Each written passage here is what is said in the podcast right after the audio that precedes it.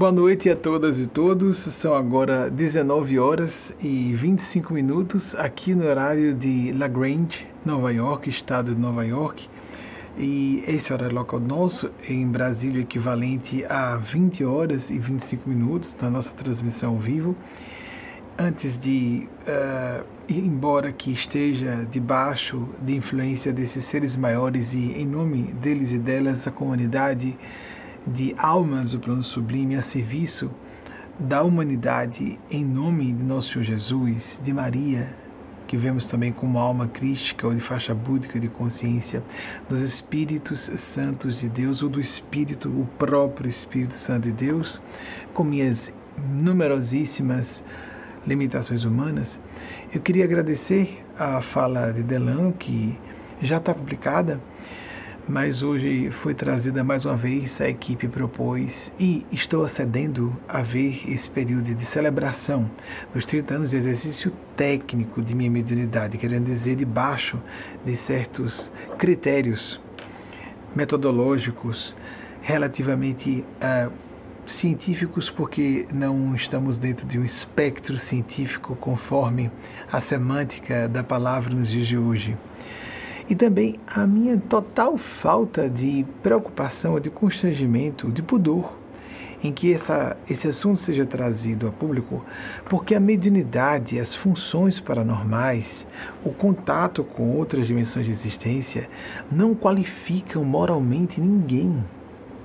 Espiritualmente, o que nos qualifica são os sentimentos. Obviamente que esses sentimentos vão definir o gênero de consciências despojadas de corpos físicos, espíritos, como se queira denominar. Mas não é isso, o fenômeno em si, a ferramenta perceptiva dos fenômenos paranormais ou mediúnicos não tornam ninguém melhor do que pessoa alguma. Então, entretanto, por eu estar trazendo falas e textos em nome desses seres, a evidenciação de que o fenômeno é autêntico faz-se necessária em respeito ao ceticismo das pessoas. Então nós achamos isso justo que se faça esse gênero de evidenciação pública, depoimentos sejam trazidos a lume para que as pessoas comecem a pesquisar, a refletir a respeito do assunto.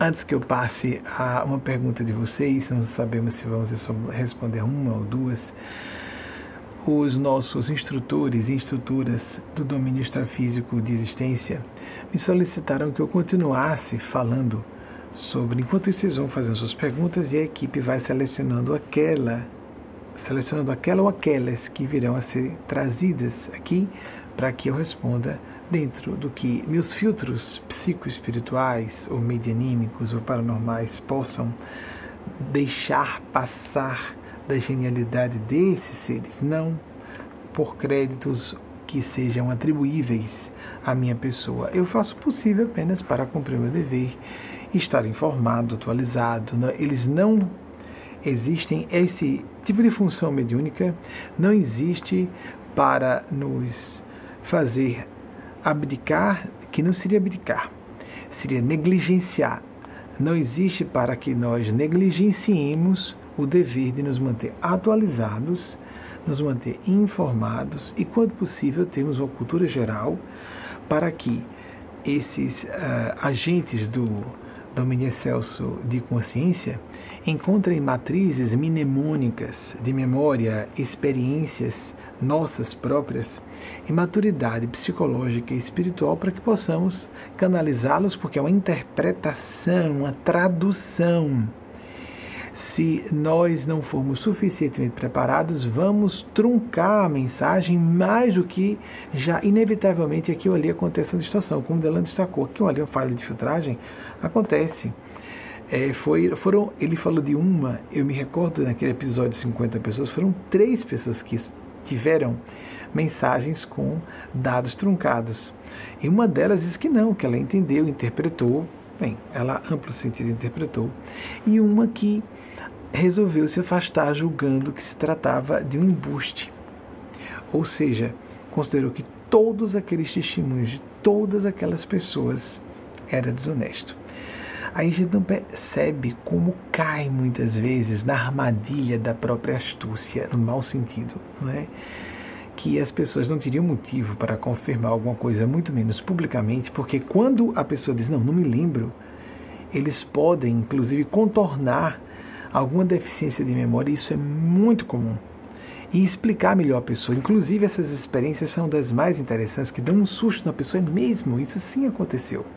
Quando eles trazem um outro dado, como acontece com a memória de todas as pessoas. Não é só a mediunidade do intermediário que falha, porque falha, mas também a memória da pessoa que é destinatária da mensagem também pode falhar. E porque o que eles consideram prioridade falar não é o que a pessoa deseja ouvir necessariamente. A pessoa está com um problema que até eu conheço, eles contornam o assunto que eu conheço para falar de outro assunto se a pessoa é íntima, é uma dirigente da casa, uma pessoa que acompanha muito tempo o nosso trabalho, várias outras pessoas íntimas estão presentes. Se eles falam alguma coisa que causa surpresa não só a mim, mas a outras pessoas que conhecem aquela pessoa e dizem: essa pessoa passou por isso, teve esse pensamento ontem à noite, pensando sobre tal outra pessoa. As especificidades chegam a esse nível, mas nada de informação que a pessoa possa pesquisar na internet. Na época, inclusive, os recursos de internet eram muito pobres quando é, foram dados aqueles, aqueles dois grandes testemunhos aqui dela não fez alusão. Mas o que realmente importa é a faixa de esclarecimento, é, esse é o fato de esses seres existirem, de nós sermos uma essência que sobrevive ao decesso carnal, ao nosso corpo físico. Enquanto a seleção, vou contar um único episódio que denota, foi isso que os Espíritos pediram, volte, esses seres do bem, volte a falar, continue mais algumas semanas, não sei se farei só mais hoje ou mais outra semana, continue, vamos comemorar esses 30 anos. Eu tenho manifestações mediúnicas ostensivas desde a condição de bebê, que é o considerado tecnicamente a primeira infância em português, em inglês babyhood, antes dos 4 anos de idade. E elas tomaram feições diferentes no final da infância, felizmente, porque senão seria pavoroso. Na adolescência, elas tomaram um contorno que me fazia questionar se eu tinha mediunidade ou não, até que elas voltaram em pujança progressiva a partir do meu contato consciente pela primeira vez com o Espírito Eugênio Paz em 1988, o que marcamos como início da história de nossa organização Movimento. Só que esses contatos eram esporádicos. Comecei trabalho público em 1990, publicando artigos na imprensa em 91, trabalhos radiofonados, etc. Só que nesse 91 também, 1991, nesse ano de 1991, começou o exercício sistemático de minhas funções mediúnicas dentro, no início, exclusivamente dos critérios apresentados por Allan Kardec. Estávamos ligados ao meu kardecista. Aqui agradecemos com muito coração, porque o trabalho de Kardec é ímpar nessa codificação e sistematização do pensamento que os espíritos trouxeram naquela época, no século XIX, para aquele público do século XIX. Cada século tem mensageiros e representantes que atualizam o trabalho mediúnico de Chico Xavier no século XX, por exemplo. O trabalho do espírito André Luiz, tudo indica que o médico, o famosíssimo cientista brasileiro Carlos Chagas, que deu uma continuação a essas orientações kardecianas com minúcias extraordinárias para um bom exercício, um melhor exercício das funções mediúnicas. Não é motivo para que ninguém tenha é, uma frustração. Ah, eu gostaria tanto de ver os bons espíritos. Você provavelmente não imagina como isso seria perturbador. Ouvir, sentir uma intuição mais forte, você pode ter emoções bem perturbadoras. Nós nos sintonizamos com as frequências mentais em que estagiamos e é muito comum nós idealizarmos quem nós somos no espelho da própria alma. Não, eu sou uma pessoa apenas cuidadosa. Às vezes não é cuidadosa, é paranoica mesmo. Não, é uma questão de distinção e não é soberba. Não, eu sou apenas uma pessoa é, bastante responsável com esse assunto, não é ciumenta mesmo. Esses, essas ilusões que temos a, nós, a respeito de nós próprios e nós mesmos, o que é arroz de festa na terra dos dias de hoje, na humanidade que está encarnada na Terra dos dias de hoje, faz com que nós entremos em sintonia com espíritos semelhantes em termos de sentimentos. São os sentimentos que definem a faixa, a frequência mental com que vamos sintonizar nossas verdadeiras agendas, as mais ocultas. E às vezes, quando mentimos para nós próprios, nós mesmos inclusive, são essas prioridades, valores, interesses que definem com quem vamos entrar em contato. E é por isso que é muito comum certos médiums atraírem sem o perceberem, porque isso é automático, é uma questão de como se fosse uma frequência radiofônica. Está na frequência, estabelece o contato. Inteligências às vezes avançadas, muito mais do que as nossas, mas com intenções é, subreptícias, malevolentes muitas vezes, zombeteiras, embusteiros do plano extrafísico de vida. E aí então essas pessoas sofrem terríveis decepções com o trabalho mediúnico e se afastam. Ou desenvolvem distúrbios psiquiátricos que em muitos aspectos são circunvizinhos aos fenômenos paranormais mediúnicos. Porque não conseguem governar a situação, porque esses seres podem se infiltrar, fragmentar a mente da pessoa e deixá-la mais vulnerável do que já era com seus defeitos, antes de terem sido esses defeitos potencializados por interferências alienígenas, que podem ser alienígenas de, sim, seres viventes em outro, outras dimensões, outros orbes, outros planetas, outros, outras civilizações, mas podem estar bem aqui próximos a nós, alienígenas, como dizendo, da alteridade, fora de nós, de outras pessoas despojadas de corpos físicos. Vamos então ao episódio que me marcou muito e que aconteceu em 1990. Não, antes desse episódio. Um anterior. Eles pedem para corrigir. Não vamos começar com esse episódio. Eu até estou com esses essas historinhas aqui.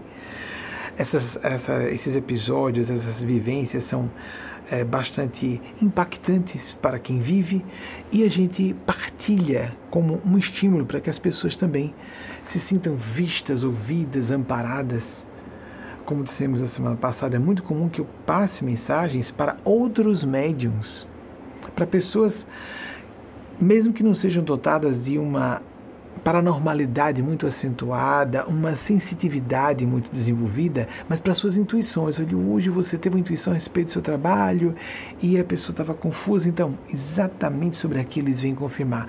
Para gerar autossuficiência, independência e não o que muitas vezes algumas pessoas fazem, não só no âmbito da mediunidade, no âmbito de tudo. Gente muito inteligente ou instruída com poder que usa isso para manipular pessoas a seu bel prazer. Então, e às vezes inconscientemente, nós vemos isso até no seio das famílias uma mãe um pai que faz um biquinho para que o filho fique com culpa, a filha fique com culpa e faça aquilo que ele ou ela determinou e que invade o espaço do livre-arbítrio de um filho ou de uma filha já adulto, já adulta, por exemplo. Isso é muito comum. Problema do ser humano de, de não distinguir com clareza o que é ego do que é coração, o que é impulso de poder e controle mascarado de intenções benevolentes e a pessoa mascara para si própria não estou fazendo referência a algo deliberado que isso seria má fé e desonestidade realmente, e uma atitude manipuladora de fato, plenamente considerando.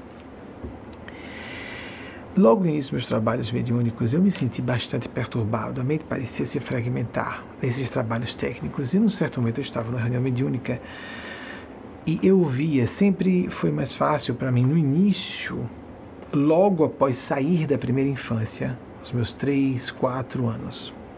Depois disso, foi mais fácil ouvir do que ver.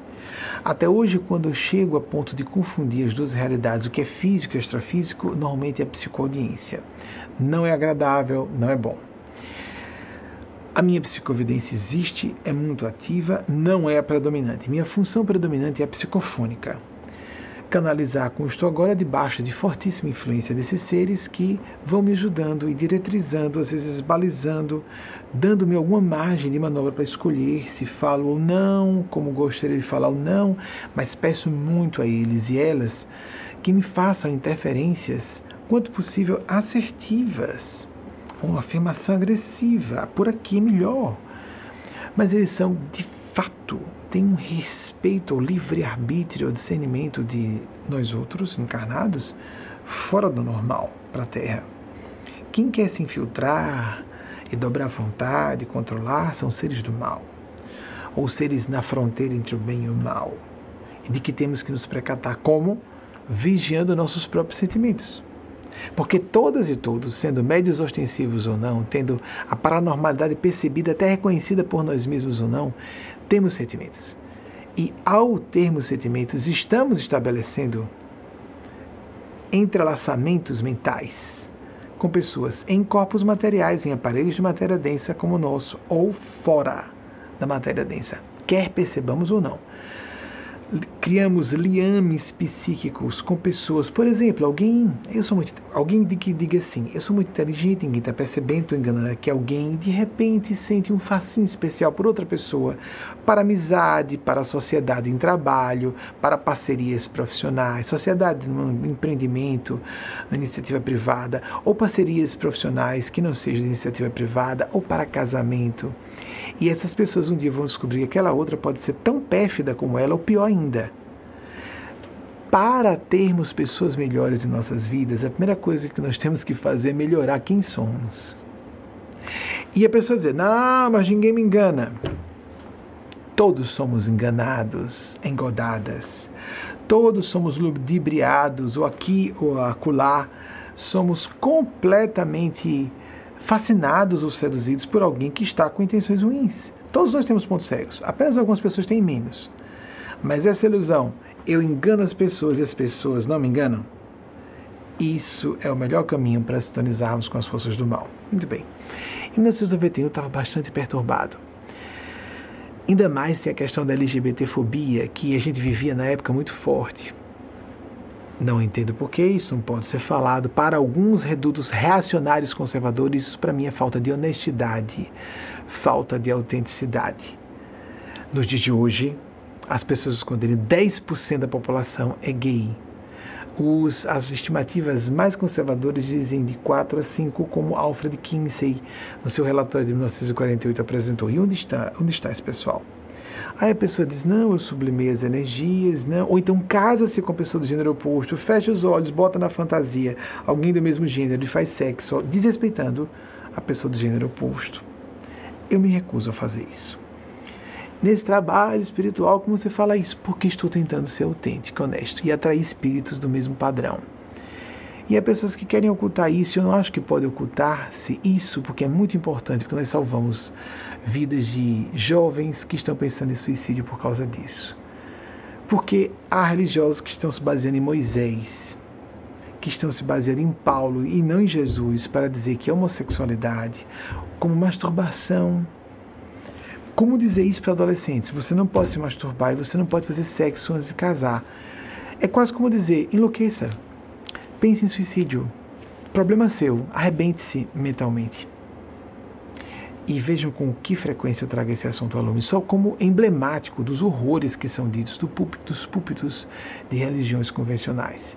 Mas há religiosos que estão revendo essa atitude por uma questão de consciência, responsabilidade e esclarecimento, informação, até mesmo informação. Então isso também me maltratava muito na época. Tentar reprimir todos os meus impulsos sexuais normais, humanos, como todo mundo tem, porque até a masturbação está errado, seria vampirismo, cada corrente de pensamento cristão diz alguma coisa, mas acabam todas dizendo algo semelhante sobre sexo. opressão da sexualidade é obscurantismo medieval.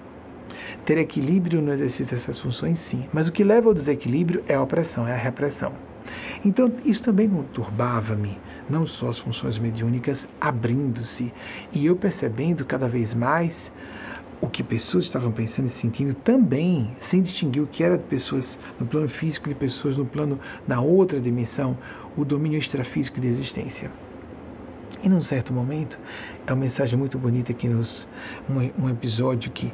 Uma situação que nos reporta a proteção, o amor incondicional desses seres, os anjos de guarda, guias espirituais, como você queira denominar, ou o próprio amor de Deus, a infinita bondade de Deus. Eu estava muito triste quando apagaram-se as luzes, que essas reuniões são feitas normalmente à penumbra, para que nós nos concentremos no mundo interior e nas percepções da outra dimensão e não no plano físico, no espetáculo. Por isso é feito a penumbra, não escuridão completa. Penumbra, as pessoas conseguem se ver as silhuetas no escuro, mas para que nós nos concentremos na visão do outro lado, não a visão de cá. Quando apagaram-se as luzes, eu fiquei à vontade e comecei a chorar discretamente, sem enxugar o rosto, para não chamar a atenção com o movimento de que eu estava enxugando lágrimas. Fiquei com as mãos paradas e deixei as lágrimas correrem sem, naquele momento normal. Eu estava com 20 anos, foi agosto de 1991, mas vamos dizer, lá pela, pelo segundo mês de exercício técnico, alguma coisa assim, estava muito triste.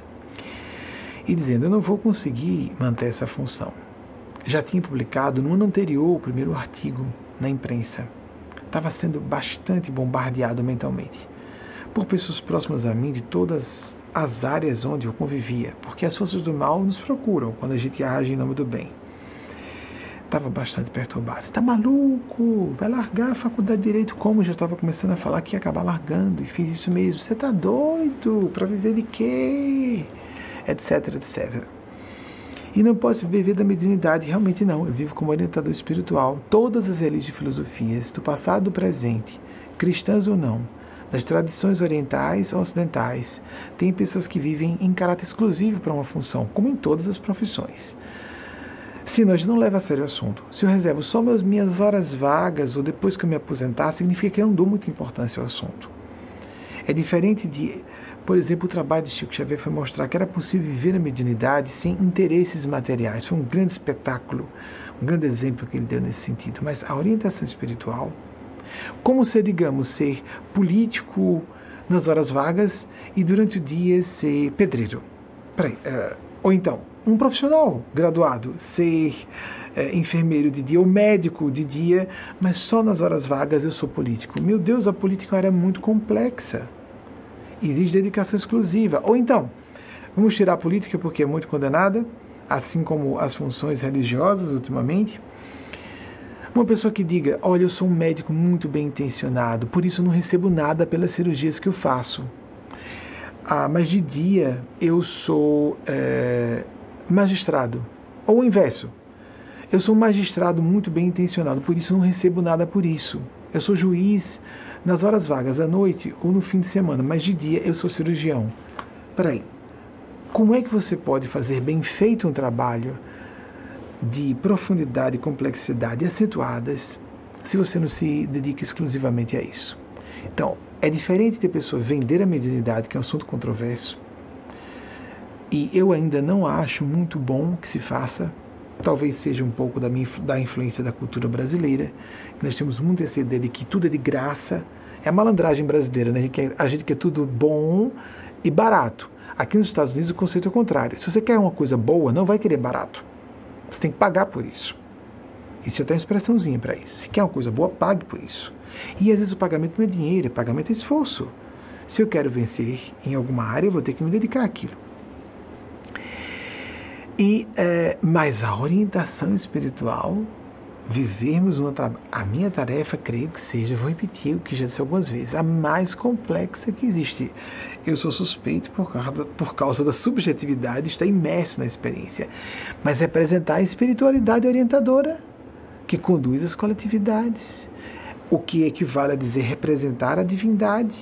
É o que espiritualistas, líderes religiosos de todas as áreas, nós tentamos ficar desligados completamente de religiões formalmente organizadas.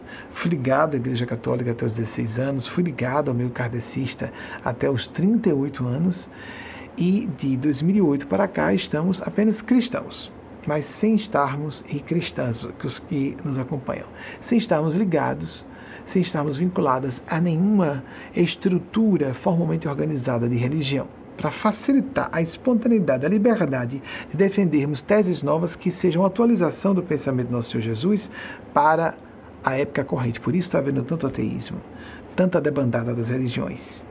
Porque estamos com propostas de interpretação dos textos sagrados inapropriadas. Em todas as tradições do Oriente e do Ocidente, do passado e presente, cristãs ou não, Lá que ele dá de graça o que de graça receberes, em seguida vão os evangelhos clássicos. Jesus disse: E quando fores uma cidade ele disse que as pessoas não levassem nada, porque ao trabalhador, o trabalhador era digno do seu salário, então ele tinha que ir lá como faça, cure os enfermos, pregue e coma do que lhe derem. Porque o trabalhador é digno do seu salário. Logo em seguida, isso é cortado em uma certa doutrina cristã no Brasil, fala-se, dá de graça o que de graça recebedes, e o que vem em seguida, ninguém vai se remeter. Vamos aos evangelhos originais, Jesus disse, mas coma do que lhe derem, porque o trabalhador é digno do seu salário. Está nos evangelhos clássicos. Existem dois extremos. Tudo tem que ser de graça. Peraí, então o americano fica estranhando. E você vive de quê? E, ah, não, mas eu faço outra coisa em outro horário. Então você não leva a sério o que você faz porque você se ocupa com outras coisas em outros horários. Ou então, pessoas que querem criar impérios econômicos a partir da religião. Dois extremos opostos, desequilíbrios. Todo extremismo indica algum problema ou a hipocrisia de pessoa querer demonstrar mais desapego do que deve e acaba sendo irresponsável inconsciente com o chamado que recebeu de Deus, mas quer passar de bonzinho, boazinho, desapegado, desapegado, não quero nada para mim. Não é querer alguma coisa para si, é sobreviver para se concentrar, focar sua energia, seu tempo e seu, a parte mais importante de sua vida, sua juventude, dos seus horários de energia, a atividade que a que foi chamada por Deus. Dar contas à própria consciência, não, mas vão dizer que eu sou interesseiro. Você está preocupado com a opinião alheia e não com o que sua consciência lhe pede. Vocês compreendem? Então nós temos algumas divergências grandes com aqueles que acham que ou tudo é de graça, ou então tudo é vamos aqui me depar do seu salário. Há evangélicos honestos, eu creio que há pessoas que acreditem que é aquele trecho da Bíblia que fala sobre dízimo, de tudo que a pessoa tinha, que era taxação, imposto único do Estado de Israel, que aquilo seja próprio para ser aplicado nas igrejas, como uma forma de manter as igrejas, ok. Há evangélicos pobres. No Brasil, aqui nos Estados Unidos também, que são chamados cristãos e cristãs, todos somos cristãos e cristãs praticamente que têm trabalho durante o dia porque não conseguem manter suas contas com os dízimos oferecidos pelos seus adeptos, os seguidores, os seguidores da sua religião, da sua igreja, o que seja, da paróquia, o que seja. Vejam só, o dízimo como uma taxação única. Entretanto, nós não seguimos ao pé da letra outras passagens, não é? Mas é porque Moisés disse que era condenável. Paulo também ela tá, está em Deuteronômio a condenação da homossexualidade? É. E também tem no Antigo Testamento a autorização da venda de filhas como escravas. Por exemplo, olha, eu estou precisando, eu estou com uma dívida alta aqui, eu vou dar minha filha e você me dá é, dez cabeças de gado. Está, isso é autorizado na Bíblia, venda de filhos e filhas como por, por dinheiro, venda, venda, venda como escravos escravas. Porque a parte da venda ela passa a ser uma serva sem receber nada. Mal se alimentava. Nós podemos ler literalmente, é por isso que muitos jovens, e muitos adultos e adultas jovens, esclarecidos, esclarecidas e críticos e críticas, estão se afastando da religião. Por causa desse tipo de atraso na visão espiritual e da interpretação conscienciosa, honesta dos textos sagrados porque ali era a legislação da época também. Não era só um texto religioso, era tudo, inclusive, inclusive legislação do Estado de Israel daquela época. Temos que distinguir, não é? Legislação de fala de Deus e da espiritualidade. Vocês não acham que a gente deve distinguir? O próprio Paulo, Paulo falou em uma de suas epístolas: a letra mata e o espírito vivifica. Se a pessoa fica presa aos textos, ela vai se confundir e vai se contradizer e vai confundir e deixar muitas pessoas notando que aquela contradição pode ser uma hipocrisia, a venda de um produto estragado, e isso é blasfemo, porque a fala divina, os discursos celestes são endossados, vêm de planos sublimes de, e de fato existe isso, e as pessoas se aborrecem. Com razão muitas vezes aquelas que estão ouvindo falas contraditórias e hipócritas e desatualizadas. Vamos esperar que as religiões daqui a mais alguns séculos venham dizer, é, realmente a gente tem, tinha razão, as mulheres podem, Paulo proibia as mulheres de falar nas igrejas, é, não, agora vamos deixar, nós temos pastoras hoje, as mulheres falam em todas as esferas da, do conhecimento e da ação humanas, é humanos. Mas está lá, é não, é de bom tom que a mulher fique calada na igreja, não fale nada, pergunta se o marido em casa se não entendeu alguma coisa. É para seguir isso. Mas por que não se segue ao pé da letra isso? E se segue literalmente a passagem sobre homossexualidade que Paulo falou como um homem do primeiro século da nossa era, com os preconceitos daquela época. Vocês compreendem que isso soa a ou cinismo ou má fé, senão estupidez e ignorância tem alguma coisa errada, com confirmação do preconceito. Tem um grupo de pessoas conservadoras na minha, uh, na minha assembleia de seguidores, então eu vou agradar esse pessoal para poder continuar com esse pessoal aqui.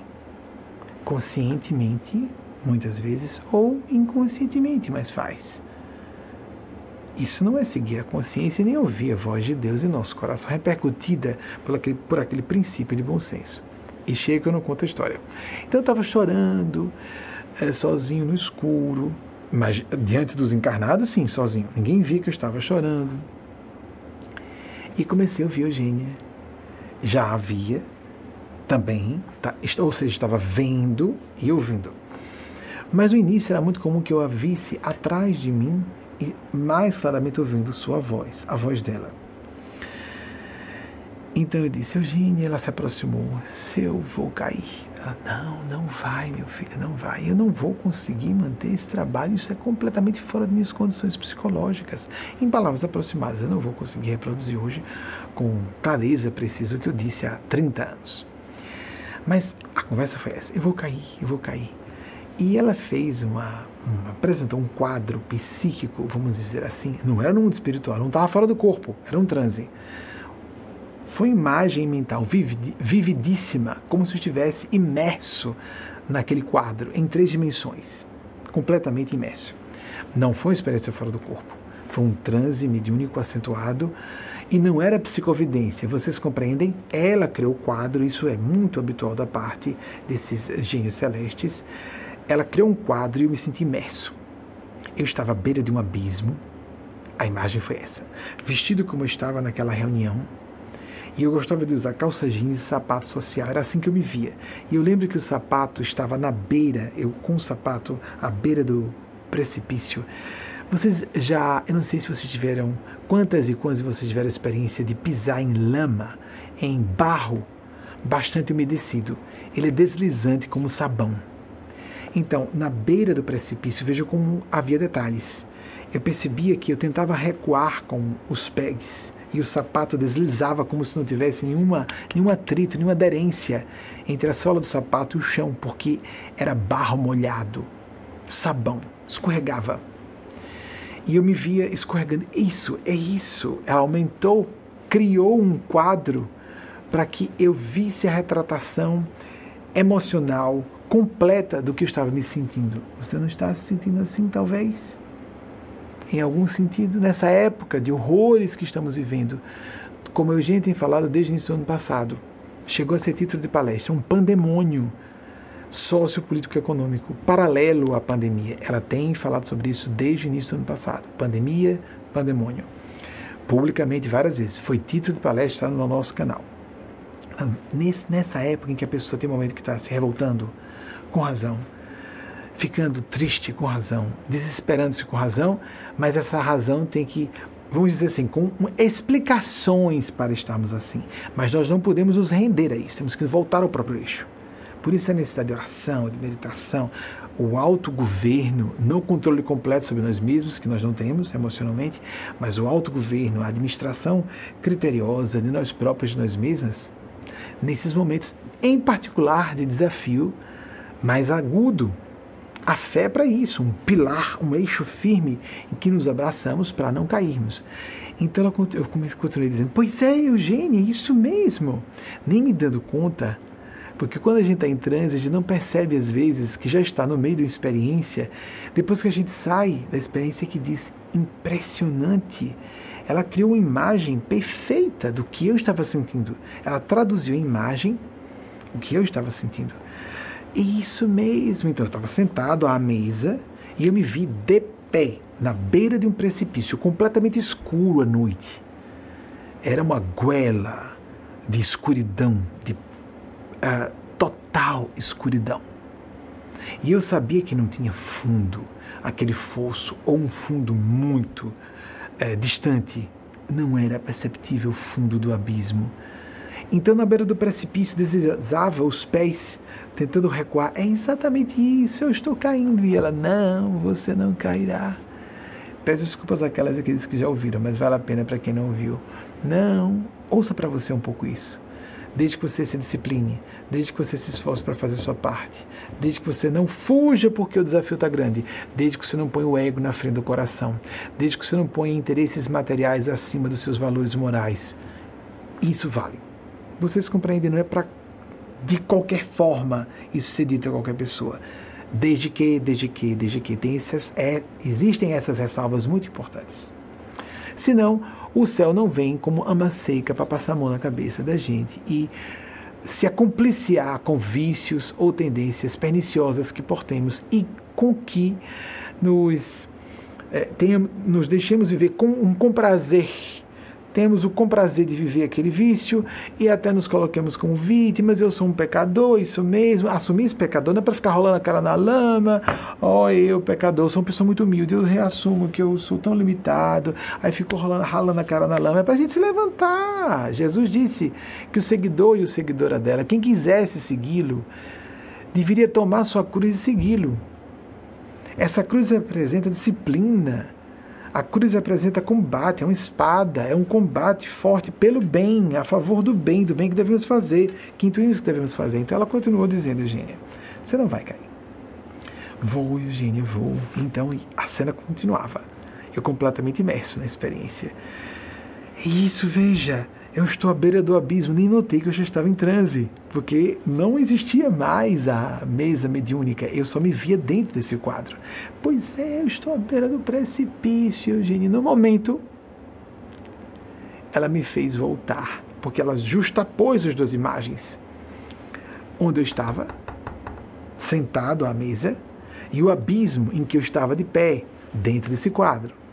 As duas imagens estavam sobrepostas eu estava imerso em uma, embora ainda percebesse que estava na outra, em alguns momentos aquela outra era me absorvia completamente a atenção, mas eu fui chamado a perceber que eu estava na reunião mediúnica, porque na reunião mediúnica, eu estava num quadro mental. Eu vi um braço branco passando pela minha frente e me deu um susto. A psicovidência, né? Um braço branco, porque ela é muito alva, e em forma de cruz muito séria, os braços abertos.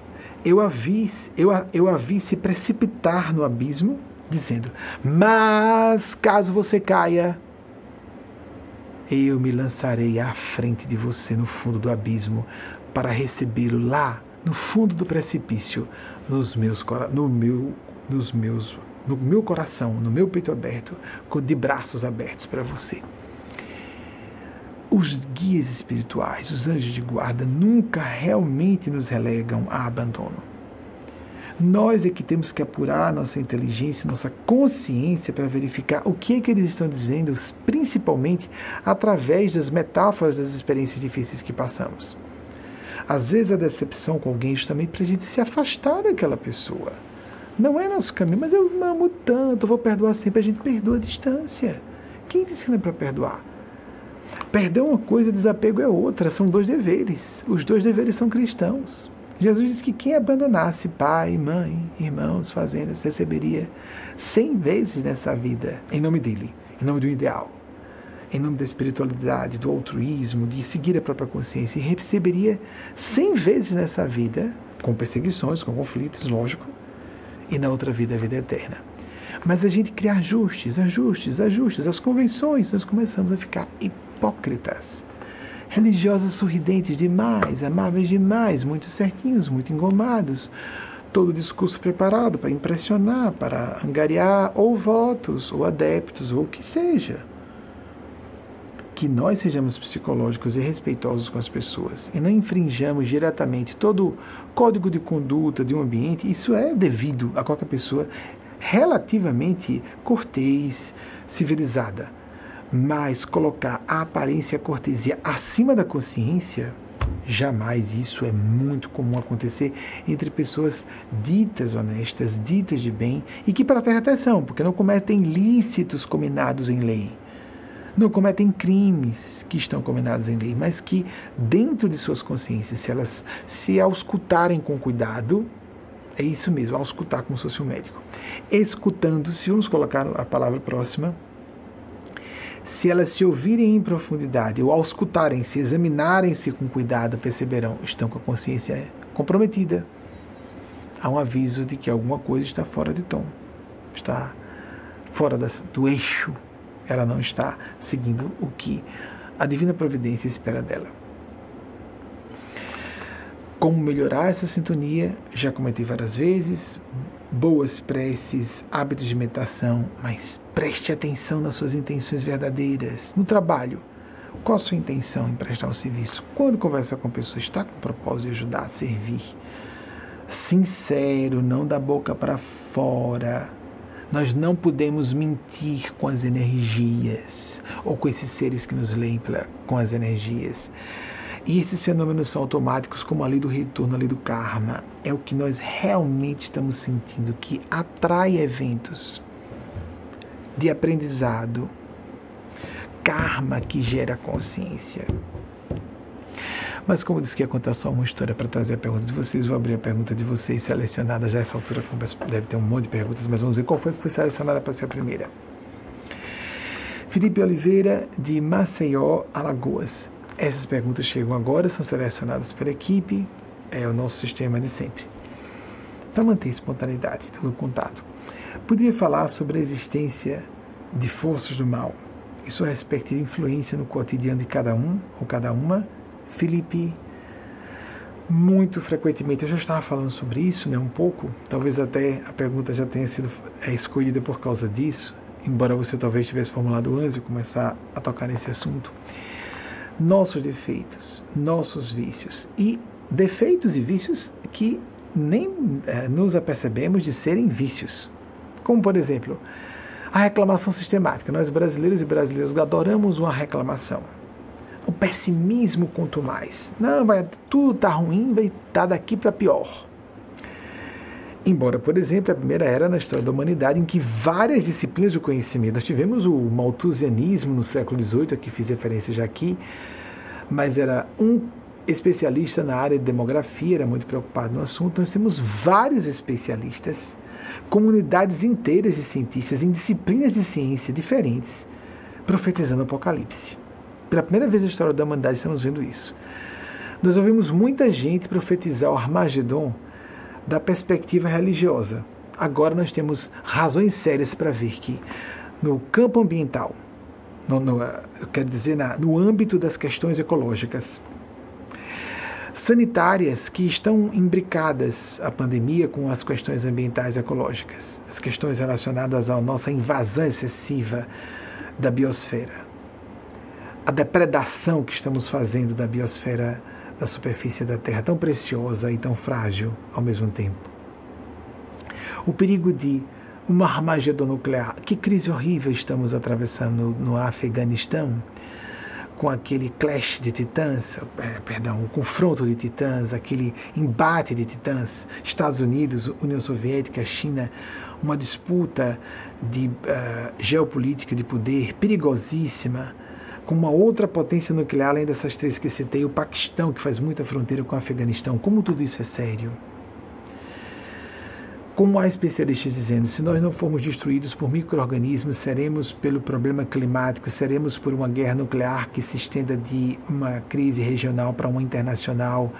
Vocês percebem? Estamos com vários caminhos, eu estou apresentando os gerais. É fácil nós cairmos no mau pensamento, ficarmos pessimistas, reclamarmos: cadê Deus? em vez de dizer: cadê minha inteligência, que eu tenho um limite, eu não processo isso, mas há seres superiores a mim que podem. resolver. E não por acaso, nessa época, começam a aparecer OVNIs de uma maneira tão assintosa, a coisa está ficando tão séria. E há tanta pressão por parte de quem? Será que é só da opinião pública? A opinião pública já faz essa pressão há décadas. Mas alguém anda pressionando porque então, de repente, Pentágono e serviços de inteligência dos Estados Unidos começam a soltar arquivos. Mas é uma parcela mínima. Há muita coisa guardada. Para que nós não tenhamos dúvida, agora ferindo os nossos olhos e agora enfrentando a nossa lógica para dizer não há tecnologia na Terra para esse tipo de manobra aerodinâmica de uma nave. Não existe essa tecnologia.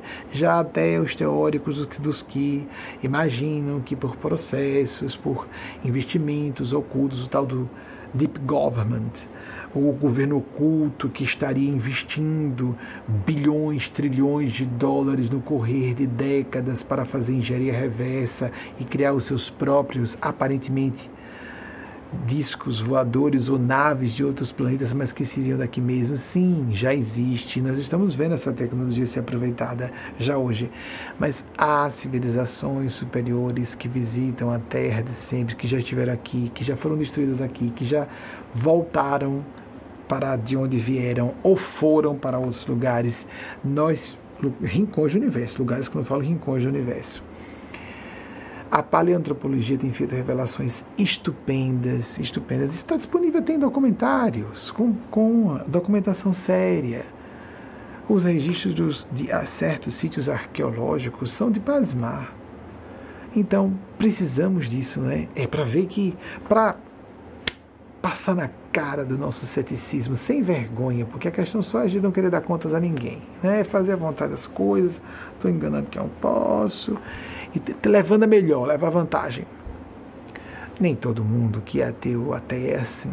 Mas muita gente não quer saber de Deus, de espiritualidade, para que não saia da sua imanência para a transcendência e reconheça que há uma hierarquia funcional de civilizações e seres mais evoluídos, sim. Há uma hierarquia civilizacional, há uma hierarquia funcional, evolutiva, e nós estamos presos a essa hierarquia, quer queiramos ou não. Essas influências do mal existem, isso é muito importante que digamos. Existem gênios do mal, como há gênios do bem. E eles vão usar isso, ô oh, pobrezinho de você, ô oh, coitadinha.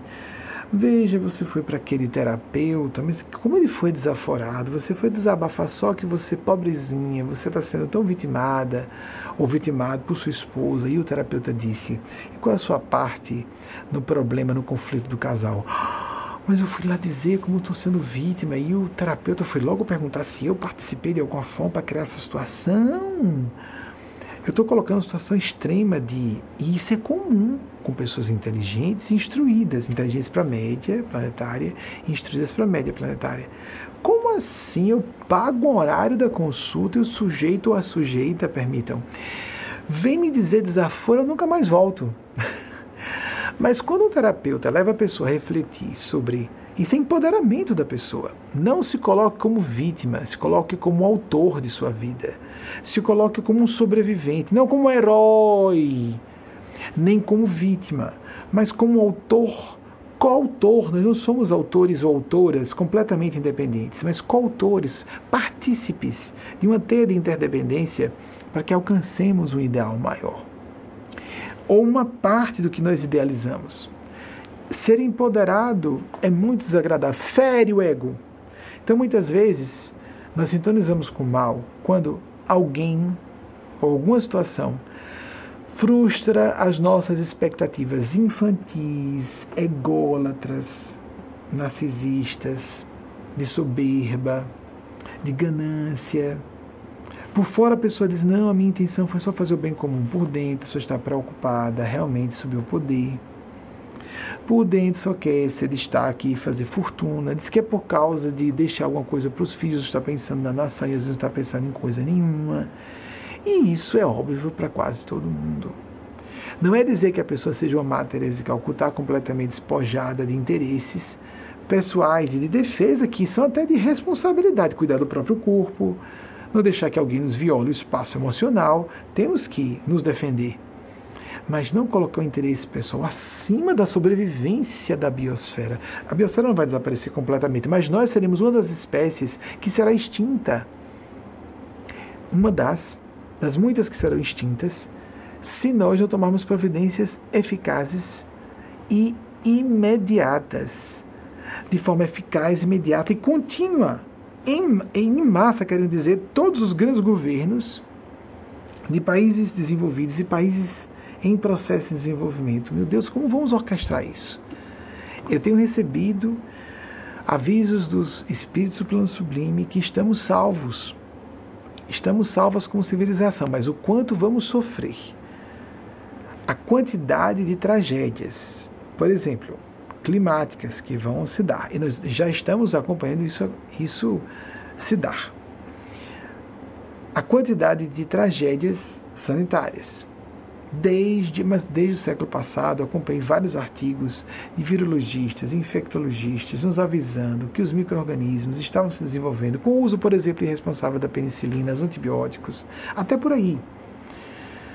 Quem vai vencer a batalha? A humanidade ou os micro-organismos? Esse, esse é um dos campos de semi-armagedon. Estamos na beira do, do, precipício, como falei há pouco, de, um, de uma situação pessoal, uma situação que eu vivi. Mas nós, como civilização, estamos à beira do precipício. Seja por uma questão como essa, a vitória de micro-organismos, nós estamos vendo variantes da atual, a nova cepa do coronavírus, variantes cada vez mais letais, mais contagiosas. Uma delas, a MU, que surgiu na Colômbia. Não há uma confirmação cabal, mas há indícios fortes de que ela simplesmente pula a imunidade gerada pelas vacinas. Só não é tão contagiosa como a Delta e a outra que surgiu na África do Sul agora recentemente, que ainda não tem nome propriamente, estão procurando as letras do alfabeto ainda para dar nomes. Então é fácil a gente ter momentos de tristeza, de pessimismo, de horror, de raiva. E a raiva, que é a indignação justa, que é correta, é uma emoção saudável. A pessoa tem que ter acesso à própria raiva. Senão se converte em depressão, senão se converte em ódio, em desejo de vingança disfarçado de bondade. Não entreguei a justiça de Deus que se cumpra. A pessoa está invocando forças do mal nesse momento. E não sabe que está invocando forças do mal quando ela faz isso. É diferente de haver uma sentença. Tem uma passagem chocante nos Atos Apóstolos, quando é né, o caso de em que Pedro decreta a morte de um casal diante dele é, por favor, vocês podem confirmar se é o capítulo 5 dos Atos dos Apóstolos. Nós não seguimos o Novo Testamento completo, são os quatro evangelhos do nosso Senhor Jesus. Porque os Atos dos Apóstolos são cheios de questões polêmicas, bastante controversas como essa. Então, Pedro, porque um homem faltou com a verdade com ele, no total desapego, era para vender tudo, entregar tudo à comunidade cristã. Vejam que radicalismo de desapego. Venda tudo. Eles acertaram. Vamos dizer que vendemos tudo, mas na verdade vamos vender só metade, a gente guarda outra metade. Então, quando chegou para Pedro, ele disse: Por que faltou com a verdade para o Espírito Santo de Deus que eu represento? Por isso você vai cair morto. E cai morto. Daqui a pouco vem a esposa. Está vendo ali? Onde está? Vocês doaram tudo, doei. Estou resumindo. Se não me engano, no início do capítulo 5 dos Atos Apóstolos. Está vendo ali? Ali estão os pés daqueles que acabaram de enterrar seu marido. Você vai seguir. Pá! Caiu morta. São Pedro decretou a morte de duas pessoas. Porque ele era um apóstolo endossado. Ele podia determinar a vida e morte de pessoas sim. Jesus disse que o que fosse ligado na terra seria ligado no céu, fosse desligado na terra seria desligado no céu. Mas isso não é para quem quer ter esse poder. E isso não foi rogar praga. Você, que foi dito que criou um grande frisson, uma grande comoção na comunidade, o cristianismo primordial, viram que havia um poder de Deus ali. É que a gente associa Deus só à vida, né? Morte não é uma coisa de Deus. Eu vou rezar para ficar saudável, para ficar com dinheiro, para ficar sempre jovem, para não morrer. então, a malevolência começa com a nossa ignorância. Não por acaso o Siddhartha Gautama Buda disse que o mal era a ignorância. A ignorância, Jesus falou algo semelhante: conhecereis a verdade e a verdade vos fará livres, em camadas sucessivas de conhecimento da verdade. Uma verdade relativa, sim, por isso mesmo, em camadas sucessivas. A educação tem que ser ampla. Não pode ficar só no intelecto, tem que chegar ao coração, à consciência. Recentemente eu tive acesso a uma frase muito, muito conhecida de Aristóteles, agora só que dessa vez foi uma versão em inglês, se eu me recordo, é, com, tentando reproduzir mais a ideia de que uma educação que não alcance o coração, que só esteja no campo do intelecto, não é educação coisa alguma. Citei Aristóteles recentemente, mas vou pedir à equipe que mostre, deve ser fácil encontrar o slide, porque recentemente eu citei. Ele viveu entre 384 e 322 a.C. São os dados que às vezes não são muito seguros, essas personagens históricas muito antigas não são muito seguros esses dados, mas é o que se costuma publicar. 384 a 322 a.C. Vejam, educação é do Tcheria que se tem recentemente, reduzir, trazer de dentro. Não pode ser só intelecto, só ideia, só pensar, tem que ser sentir. É mais sentir do que pensar. É muito comum que racionalizemos, criemos justificativas, pretextos desavergonhados muitas vezes, pretextos patéticos, manhosos, psicopáticos para nossos propósitos ocultos. O sentimento é o que nos qualifica como seres humanos. Como os espíritos têm pedido muito para eu falar aqui, o que nos distingue de inteligências artificiais e de animais são os sentimentos. Juízo de valor, altruísmo, idealismo, isso nos qualifica. Eu tenho mais histórias muito interessantes de Eugênia Spásia para trazer para vocês. Vou fazer um intervalo de três minutos cravados, vocês vão ver uh, inclusive nesse intervalo, um contador regressivo é, apresentando é, um cronômetro regressivo, apresentando, a gente tem que dizer timer. Não, cronômetro regressivo, é assim que vou apresentar. Nós temos a, a os, os, portugueses de Portugal, as pessoas, os lusofônicos de Portugal têm essa preocupação, né? Não precisa de estrangeirismo. Pois é, a gente fica, às vezes, para falar elegante, né, a pessoa incorpora palavras de outro idioma que existem no nosso. Primeiro a gente tem que conhecer o próprio idioma para depois falar os outros. Eu vi uma tradução recentemente, lá estava uma pessoa, mas bem, vamos deixar isso para lá, isso essa pediram que eu não falasse. Uma tradução grosseira uh, de um telejornal, porque a pessoa estava vendo um falso cognato como uma palavra cognata uma palavra de raiz latina, tanto no inglês como no português, mas com sentidos diferentes. E é um erro que eu tenho visto com muita frequência acontecer com relação a essa palavra, mas eles querem que eu não fale. Como sou amante do português, é um cronômetro regressivo de três minutos e eu volto para Atos Apóstolos, está confirmado entre capítulo, capítulo 5 dos versículos 1 a décimo. Vou repetir, Atos Apóstolos, capítulo 5, versículos 1 a décimo. Leiam. Não é para se seguir a Bíblia. Mas a questão é que a pessoa não é endossada porque, ah, então houve um ritual e eu fiquei endossado. Há religiões que são instituições humanas. Jesus enfrentou religiosos das convenções humanas e chamou-os de sepulcros caiados, brancos por fora, cheios de podridão e rapina por dentro. Não todos. Havia exceções como José de Arimateia, Nicodemos.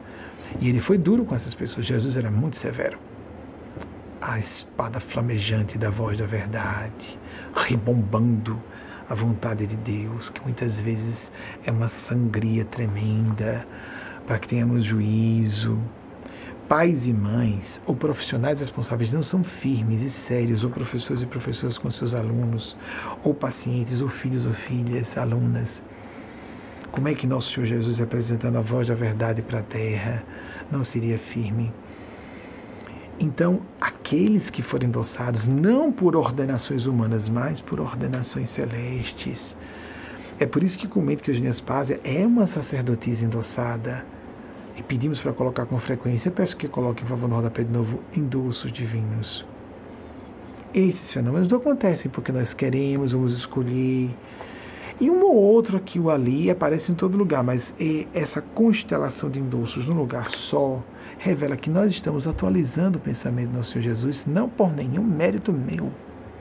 Graças a Deus reconheço isso, mas por crédito e poder e autorização que tem esses gênios celestes a quem eu sirvo, nem sei como me escolheram. Tenho alguns argumentos que eles foram trazendo e que eu próprio vou percebendo. É, as pessoas podem se ver em mim porque eu sou humano normal. Me sinto uma pessoa decente, cumprindo seus deveres, mas isso Qual mérito nisso? Coloquei o coração ideal à frente de prestígio, o que for que pudesse obter a partir de uma carreira profissional. É, eu estava numa faculdade prestigiada, na faculdade de Direito, etc. Fui para um ambiente condenado em, entre os seus religiosos, para não ter certeza se teria como comprar a feira na semana seguinte. Nem todo mundo está disposto a isso. Talvez essa tenha sido uma das razões para eles terem me selecionado para esse trabalho. Talvez tenha sido uma das razões.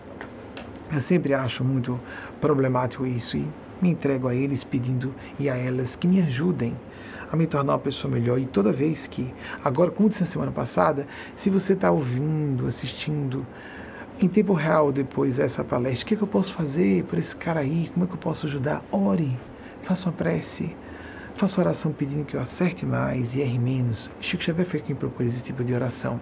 Interceda, faça oração, porque é um trabalho extremamente complexo e é sobre isso.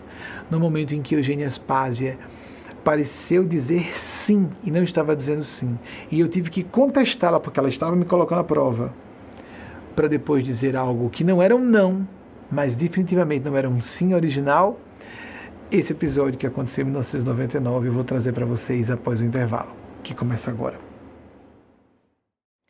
Eu adoraria, no lugar de vocês, ouvir esse tipo de narrativa lá atrás, e narrativas autênticas. E a gente sabe quando a coisa é autêntica, não é? No máximo, e eu sei que a pessoa pode ter esse pensamento, não, eu estou vendo que ele está sendo franco, mas deve ser coisa da cabeça dele, do inconsciente. Mas eu garanto a vocês, por experiência própria, esse de questionamento, médiums honestos fazem consigo. Será que. Mas eu estou vendo e ouvindo com clareza, com muita nitidez. Mas isso não, não é um distúrbio mental? E nós percebemos que quando vamos falar com esses seres do plano superior, nós temos uma percepção ampliada da realidade. Em vez de retrairmos a percepção da realidade, temos uma visão mais ampla. Eles falam sobre o que nós não temos como saber e de uma maneira superentendida, com uma superintendência, uma supraordenação daquilo que nós estamos desculpa, desculpem. Então, um supraentendimento de uma superintendência celeste para que nós supraordenemos o que está caótico para nós. Isso não é distúrbio mental, para longe disso. Além de sabermos, alguém está me trazendo informação que eu sei que eu não tenho como saber. Com o tempo, as experiências vão se somando e nós criamos a convicção de que estamos lidando com uma realidade, uma outra face da realidade primária e não derivada dessa não é um fenômeno do cérebro, é uma, o cérebro tem acesso a essa realidade por funções próprias que não são muito estudadas e conhecidas ainda pela ciência dos dias de hoje. Então, é, Wagner já me disse que tem a, pronto, a, o slide de Aristóteles, usamos há poucas semanas ou meses, se acredito, 334 a 322. E vejam, o episódio que eu vou contar, obrigado, então dava certas datas, de Felipe. A pergunta de Felipe sobre a questão das forças do mal, a influência que podemos sofrer, o episódio fala um pouco sobre isso. Então, o que aconteceu? Em 1999, em um certo episódio, eu me lembro de ser em 99, mas pode estar um pouco borrado. Pode, por exemplo, ter sido final de 98 e não em 99 por exemplo. Isso é, é fácil a gente se confundir porque não há nenhum acontecimento vinculado a esse episódio que faça o registro seguro, uma associação segura sobre data. Mas foi entre 98 e 99. No, na, na, na, pior das hipóteses, das hipóteses não, mais amplo, mais próximo de cá, do ano 2000. Eu me lembro de ser 98 ou 99. Um certo dia eu senti uma necessidade de me abrir com o meu companheiro da época sobre um assunto. E então vi, eu não acho certo falar isso com ele. Comecei a ter dúvidas. Naquela época, eu conversava com o espírito Eugênia Spaz sempre às 10 horas da manhã. Depois mudei para 2 horas da tarde. Eu ainda não tinha um contato com ela contínuo como eu tenho hoje. Porque a psico, a, a sinergia psicoespiritual, essa síntese de psiquismos que surge no que Chico Xavier chamou de mediunato, mandato mediúnico, ainda não estava completamente estabelecida essa sinergia psicoespiritual. Eu tinha a hora certa para falar com ela. Chegou o horário 10 da manhã, ela passou uma mensagem a ser publicada ou guardada em arquivos para publicação posterior, não havia o site ainda, o site só foi surgir em 2000. Algumas foram transformadas em livros, outras não. Arquivos muitos foram perdidos, inclusive. Ela passou a mensagem pública e depois era o momento de falar comigo. Às vezes ela passava mensagem para alguém, não era diário ainda, no final dos anos 90 não. Só passou a ser diário a partir de, se não estiver falhando a memória, de 2001. Passou a ser diária a publicação, o envio de mensagens a pessoas. Pelo menos uma pessoa todos os dias recebia uma mensagem sobre assuntos que eu desconhecia e sabia que não tinha como saber. Porque, inclusive, muitas vezes feria o que eu presumia que a pessoa poderia ter vivido, ou então coisas completamente, é, vamos dizer, é, prosaicas, como na terceira aula, uma jovem que era universitária, que é, estava próxima a mim na época, na terceira terceiro horário da aula de ontem, uma colega sua chamou para falar sobre tal assunto e vejam como eu poderia saber algo disso. Eu não tive acesso nenhum. Eu próprio sabia que não, a moça também sabia que não. Então, a partir de 2001, começaram a acontecer mensagens mediúnicas pessoais diárias. Elas já aconteciam antes, mas eram menos frequentes.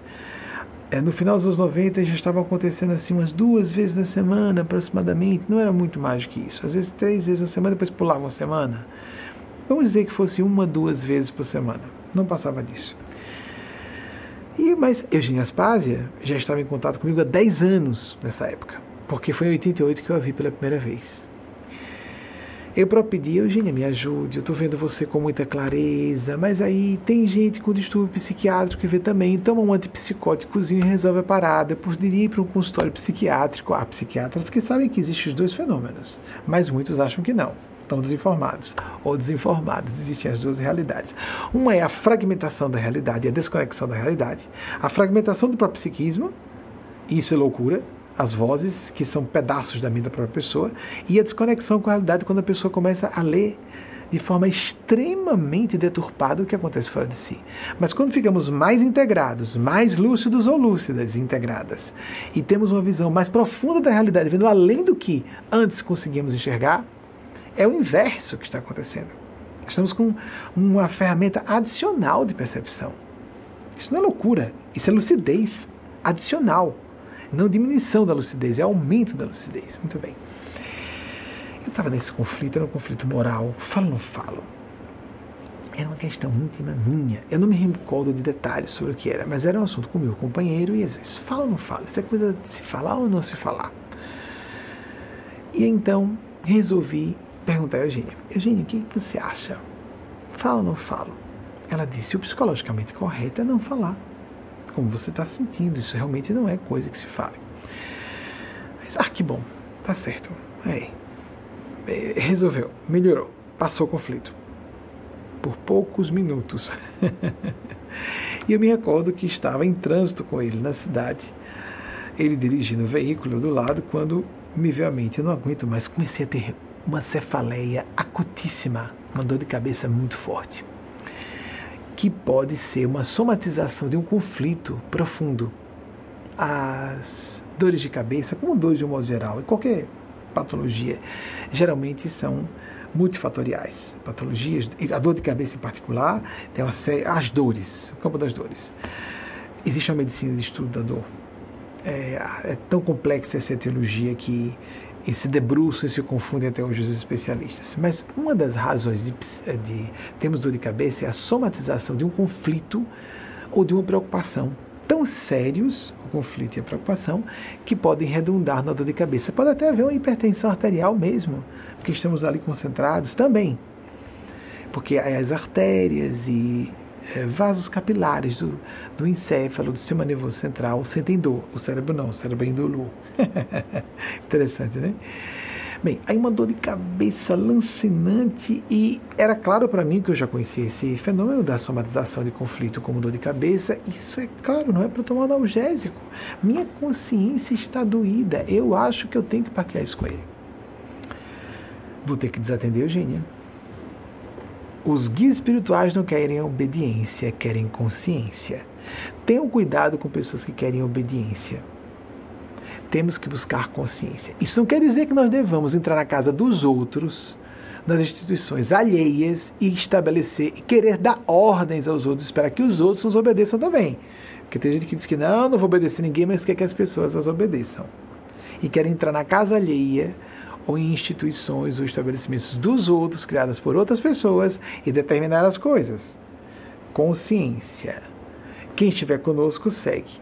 A não ser que haja uma relação, por exemplo, de pais com crianças, mães com crianças, professores e professores, tutores e tutoras de crianças, enquanto os pais confiaram as crianças naquele momento àqueles adultos e adultas profissionais, por exemplo, da área de educação, como seja. Falei e amigos e amigas, depois de falar, e eu não me recordo qual foi o assunto. Era, eu lembro que era um assunto íntimo, muito íntimo, e que era assim: se você fala, eu sou bobão, transparente demais, para que dizer isso? Interessante lembrar que o, o campo do assunto era esse, que era um, um segredo meu, não de outra pessoa. Então, ah, meu Deus, eu nem sempre lembro isso com clareza, estou me ajudando agora, mas o assunto mesmo não. Prefiro, não diria, era um assunto íntimo, né? Então, eu que falo, falo, falo, falo, falo, falo, falei. Também, minutos depois, a dor de cabeça tinha se desvanecido como por um passe de mágica. Que não é passe de mágica. Nós removemos a causa da dor, o efeito desaparece. Então foi a confirmação de que se tratava realmente de uma somatização. Como você fala, é de algo que era um conflito de consciência. E aí eu fiquei com essa interrogação. Mas peraí, Eugênio confirmou que impressão inicial que eu tinha, que era para não falar, estou sendo tolo, me abrindo demais, essa pessoa não se abre como eu, comigo, fica interpretando de forma equivocada, é melhor não dizer. E quando disse, minha consciência ficou em paz e a dor de cabeça também passou e eu não tinha dúvidas, é, não só a consciência ficou tranquilizada, a dor passou e a dor era, era só um aspecto, acreditem porque é mesmo, secundário. O mais importante era estar em paz paz de consciência. Falei, se essa pessoa vai usar mal ou não, isso é assunto dela. Mas eu falei. E fiquei com essa interrogação. E agora, o que, o Eugênio vai me dizer sobre isso? Vou esperar. 10 da manhã de amanhã, não, não, não, quase não me aguentei. Aquela, aquela, aquele tipo de situação de vou me encontrar com o professor amanhã e vou ter uma dúvida, a gente não tem acesso. Hoje a gente pode ter acesso por recursos eletrônicos, etc. Mas tinha que esperar 10 da manhã do outro dia. Esperei. Ela passou de novo a mensagem pública e então. Sim, é sua questão. Ela mesma tomou a iniciativa. Porque às vezes o trânsito, de novo, como aquilo que falei sobre a beira do abismo, às vezes o trânsito é tão forte que a gente se esquece de todos os problemas, se sente completamente em estado de graça, com um ser do bem, um anjo de. Se, se alguém quiser entender, anjo, tudo bem um ser que, uma alma santa, que cuida de coletividades, que esclarece e conforta pessoas naquele momento, muitas vezes esqueci. Esse, se eu não me, não me falha a memória, aí eu não posso dizer com muita segurança se nesse, nessa ocasião aconteceu isso, mas eu me lembro de ser uma ocasião em que isso ocorreu. Eu já estava distraído. Sim, aquela questão que você tinha me perguntar. Pois é, Eugênia. E aí? Eu sei que eu ouvi minha consciência e eu fiquei em paz. Eu sei que seria errado entregar informação que vai ser mal utilizada, na minha opinião. Eu acho que o cara não vai interpretar bem isso aí. Mas eu fiquei em paz. A resposta dela. Lembre-se com cuidado do que eu disse. Eu disse que você estava psicologicamente certo em não dizer e você escolheu um outro nível de acerto, você espiritualmente agiu certo ao falar. Vejam só, nada de é ou não é. Essas simplificações grosseiras do universo relacional, psicológico, moral, humanos, todas essas esferas, essa simplificação grosseira nos leva a cometer erros graves e a ser submetidos, por exemplo, Felipe, influências de pessoas que dizem não, você tem que obedecer à Bíblia. Não, não. Nós temos que ser conscientes. Jesus disse que o reino de Deus estava dentro de nós, não na Bíblia. A Bíblia e todos os textos sagrados, a Torá dos judeus, o Alcorão dos muçulmanos, Tao Te para os taoístas, Bhagavad Gita para hinduístas, tudo isso são fontes de informações importantes, os escritos de seguidores de Buda para budistas, para que nós nos voltemos para dentro, encontremos o nosso núcleo de consciência. Eugênia Aspásia não é, e nenhum guia espiritual, não é substituto ou substituta para a nossa consciência. Ela disse há várias camadas de acerto. Você escolheu um nível de acerto maior. Mas parabéns. Ela esperou que eu a contestasse. Ela esperou que eu percebesse que era muito grave eu não respeitar minha consciência. Não é interessante isso? Fiquemos alertas para que não incorramos em deslizes equivalentes à guisa de ser bons moços, porque bom moço e boa moça é a pessoa que se enquadra para parecer moralmente ajustada, moralmente qualificada para um bom casamento, para um bom emprego. Normalmente pessoas muito é, certinhas, isso é, é o que estudiosos da área falam. Pessoas muito certinhas costumam ser bastante falsinhas. Há pessoas tímidas, mas há muitas pessoas. Timere do latim tive medo, ter medo é o medo da crítica, é o medo da avaliação. É melhor me ajustar, é? Aqui é uma acomodação, um cálculo de interesse pessoal. Há testes horríveis sobre pessoas certinhas que não se incomodam de sadicamente ou psicopaticamente causadores alheias. Pesquisem sobre isso. E são justamente as pessoas menos uh, lineares na questão moral, que são mais empáticas e compassivas com outras pessoas do que as certinhas, muito rígidas, muito rigorosas, os tais dos sepulcros caiados, como Jesus disse, brancos por fora, cheios de podridão e rapina por dentro. Tem uma pesquisa, por exemplo, que diz que pessoas que dizem palavrão tendem a ser mais honestas do que pessoas que não usam palavrões. Até isso, gente. Vamos ler sobre o assunto. Vamos nos aprofundar. Bem, então essa história do psicologicamente correto eu achei fabuloso.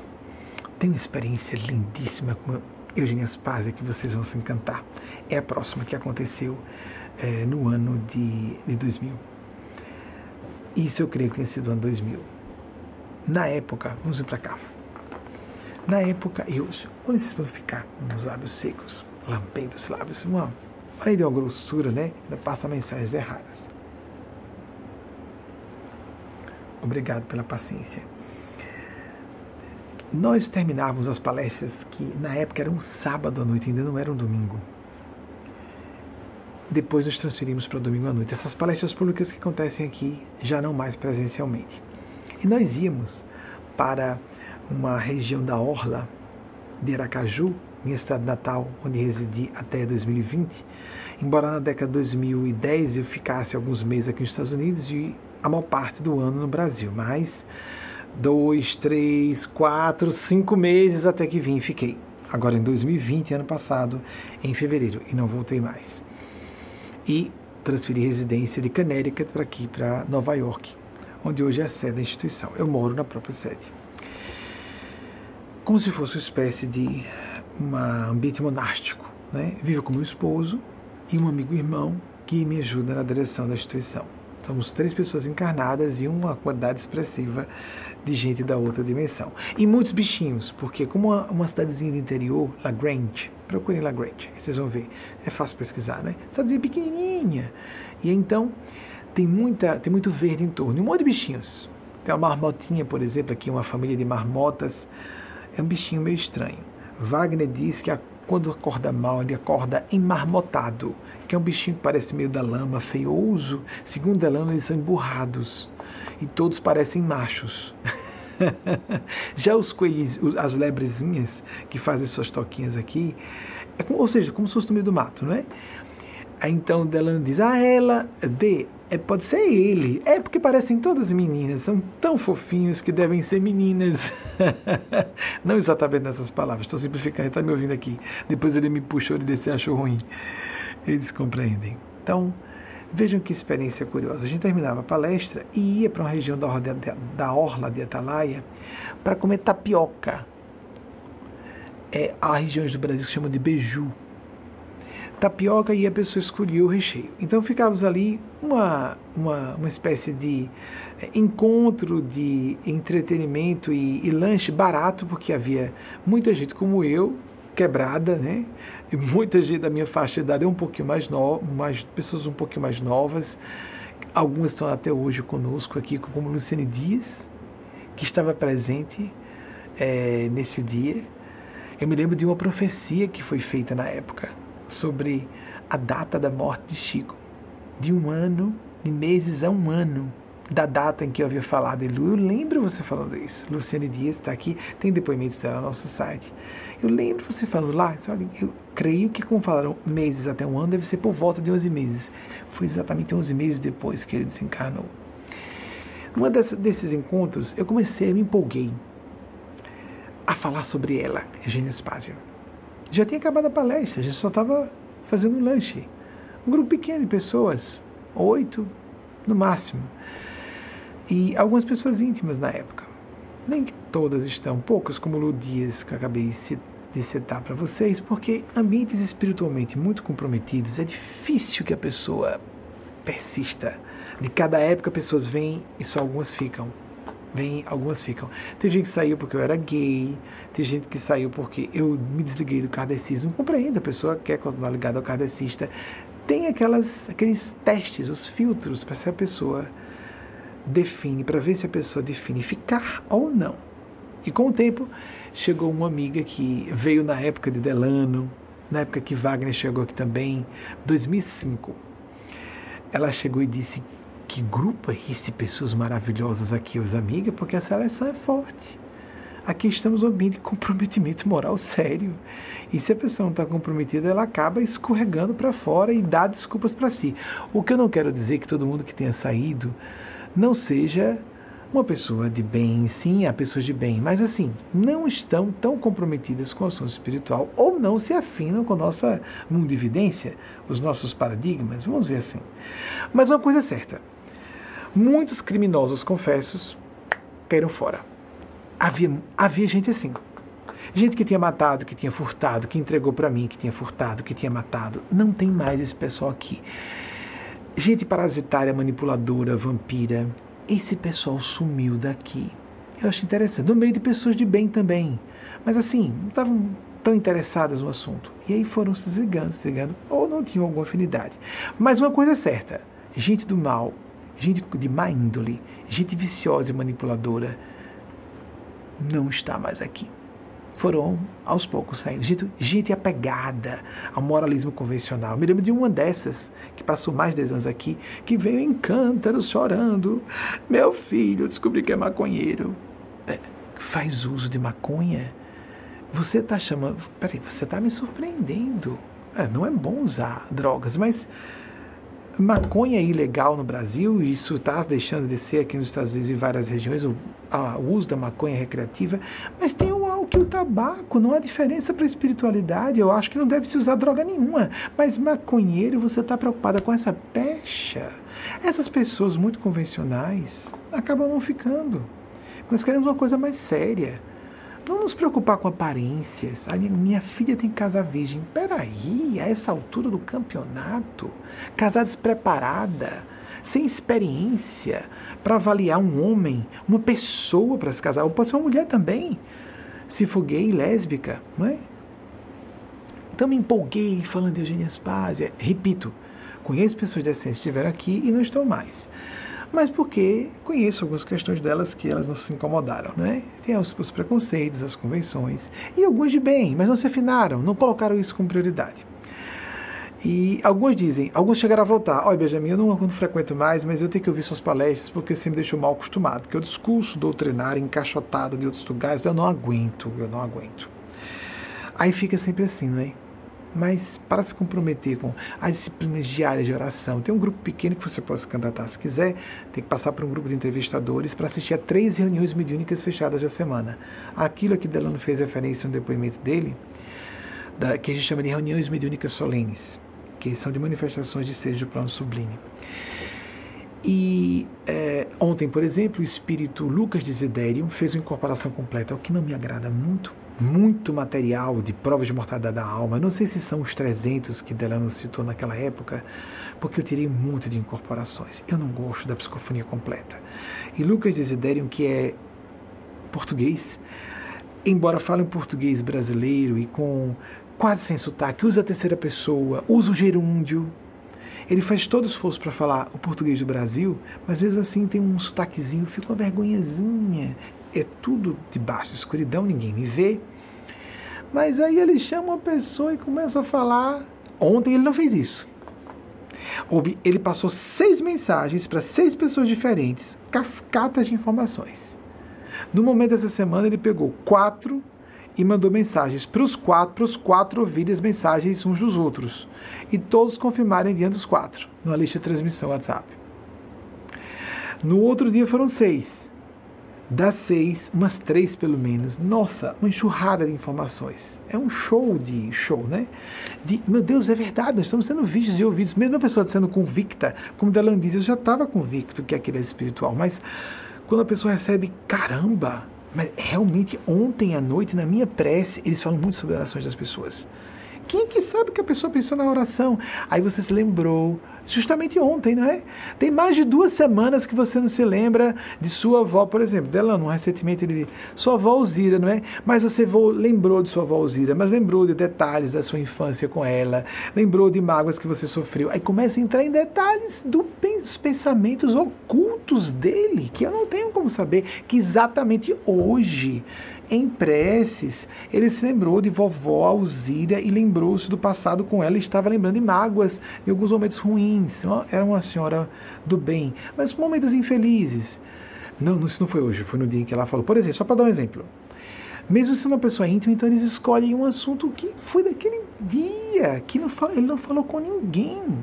Ai, que bem isso a gente se vê. Por que eu estou dizendo isso? Para você saber, todos e todas somos vistos e ouvidas existem, amigos, ouçam esse testemunho. Há uma comunidade de mães e pais do céu. É sobre isso que eu me empolguei no ano 2000. Eu vou voltar a história ainda, não me perdi não. Há uma comunidade de mães e pais do céu. Não só são mães ou pais do bem, não. São há pais celestes e mães celestes há anjos de guarda, existem esses seres. Aí, se você não quiser acreditar, pronto, acredita na, naquelas pirâmides girando, ou forma de charuto, agora chamam de forma de tic-tac. Então, forma de, de, de, um docinho aqui, confeito norte-americano. Que terrível, meu Deus. E fica quase patético, né, gente? Se aparecer e fizer blip, blip, blip, e a luzinha, ah, isso deve ser verdade. Mas se for abstrato, parece abstrato, né? Eu não consegui acessar com o meu sensório comum. Os micróbios, você acredita, criatura? Mas por que que sendo invisível e não é acessível ao nosso sensório vulgar, não existe espírito? Ok. Com informações como essa, posso garantir a vocês que existe. Você é visto, você é vista. Mesmo que você não ouça a resposta.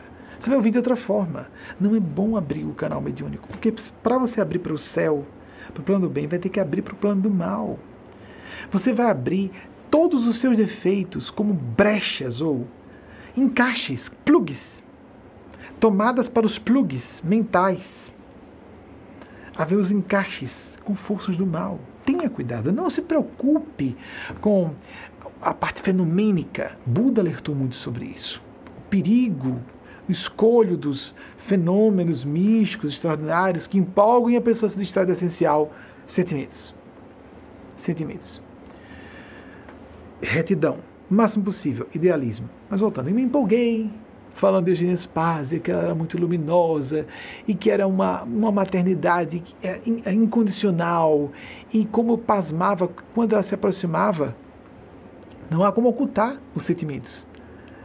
Então eu sentia por dentro como uma pessoa pode ser dessa forma, sem mágoa, sem nenhum elemento de interesse pessoal sem é, nenhuma, sem nenhuma expressão de ou ambição ou desejo de impressionar. Zero, zero, zero, zero, mas zero mesmo, zero mesmo, só amor transbordante. O que é isso? É um anjo, isso é uma deidade, isso não é humana, essa pessoa não é humana. Então, num certo momento, quando eu fui falando, me empolguei e me conectei com ela. Fora do horário, como se vocês, nessa época eu falava com ela às 10 da manhã. Ainda era 2000. Então, foi em 2001 ou 2002 que eu passei para 2 da tarde. Eu não me recordo exatamente o ano. Em 2001 eu estava transitando de meio-dia para 2 da tarde. Primeiro a 10 da manhã. E num certo momento eu me conectei com ela e só percebi uma coisa. que ela estava satisfeita por eu estar dizendo aquilo sobre ela para aquelas pessoas. E isso me deixou confuso, mais do que confuso, perplexo. Que interessante. Eu já a conhecia há 12 anos. Eu sabia que era uma pessoa sem vaidade, sem ego. Não tem ego. Ego no sentido do que nós entendemos, os vícios do ego. Ela ficou satisfeita sendo, fazendo considerações elogiosas. Eugênia Spazia? Na época eu só chamava Eugênia, não é? Que coisa interessante, eu fiquei muito curioso, aquela curiosidade, a boa curiosidade, a curiosidade científica, não foi aquela, olha só como acontece, a decepção. Ah, ela vai descer, não, não, não, não. Eu tinha que ser bem neutro. Ela ficou satisfeita, eu percebi pelo coração, foi só, foi mental, foi a distância, eu não a vi. Nesse momento, Eugênia ouvindo, está feliz porque eu disse sobre ela. Que estranho! Ela não tem vaidade. O que será? Ficou por dentro. Eu não disse a ninguém. Eu só fiquei surpreso e eu não perco por esperar. Eu tenho que saber dela amanhã. Às 10 da manhã eu tenho que esperar outro dia, como disse a vocês. Vejam só. As mais. Inseto na luminária. Que coisa feia! Como nós vamos fazer com isso? Tem um inseto na luminária, gente. Ainda tá... Vamos pegar esse bichinho. Você um pouco, você pouco ecológico. Wagner, você pode vir aqui, porque eu sou desastrado, você se incomoda, Wagner vai aparecer. Ou você põe numa câmera que não desaparece, é melhor você fazer do que eu, porque eu sou desastrado. É melhor que Wagner faça, venha. Isso é coisa de programa ao vivo, é natural, pronto, pegou o bichinho, não é muito ecológico. Alguns budistas dizem que pode ser a mãe de outra vida. Olha, exagero, exagero. Pode ser papai de outra vida, a gente não tem isso não, gente. Inseto que atrai muito micróbio que é uma colônia, tem uma colônia de micro-organismos em torno, dentro, é melhor que a gente limpe. Então, voltando ao assunto, então veio um bug no sistema. Vamos voltar. Esperei 10 da manhã, no dia seguinte. Tem bugs? Tem. Interfere, interfere. Enquanto eu falando com vocês, alguém precisa sincronicidade? Sim, sim. A luz atrai a treva. Sim. Se a gente se dedicar ao bem, vai haver o confronto com o mal. Jesus disse que isso era o ser, era o carimbo, com perseguições, sim, sim. Enquanto eu falo com vocês, outras forças interferem, sim. Eu percebo ondas mentais encarnadas, alguma coisa. Não sou muito bom como telepata. Percebo outras coisas, outras forças que não querem falar, mas estou concentrado nos seres do bem e treinado e espero contar com a misericórdia deles que isso seja preservado quanto possível e melhorado para servir melhor a esses seres, vocês, em nome desses seres. Por isso, reforço meu pedido de preces para que eu acerte mais e erre menos. No dia seguinte, não, é esse eu estava mais curioso para saber a resposta dela do que a história do psicologicamente correto, que era espiritualmente correto. Não só duas opções, existem infinitas gradações de acerto. Não é só certo ou errado marca X. Prova objetiva. A, B, C, D ou NDA. Nenhuma das alternativas anteriores. Como é que é? Né, nenhuma das respostas anteriores. Oh, gente, peraí, gente, peraí. A vida não é simples assim. Nós seres humanos somos um pouquinho, somos um pouquinho mais complexos do que isso. Então, voltando. Às 10 da manhã do outro dia, recebi de novo, começava com a mensagem coletiva. Primeiro a parte coletiva, que a minha função é essa já vi o site na época, tinha acabado de ser lançado. Pelo que eu me recordo, tinha acabado de ser lançado. Então, deve ter sido no final de 2000, porque foi em novembro de 2000 que foi lançado o site, 11 de novembro de 2000. E aí, então, dessa vez eu perguntei, Eugênia, pode ter sido daquela outra, daquelas outras ocasiões em que ela tomava iniciativa.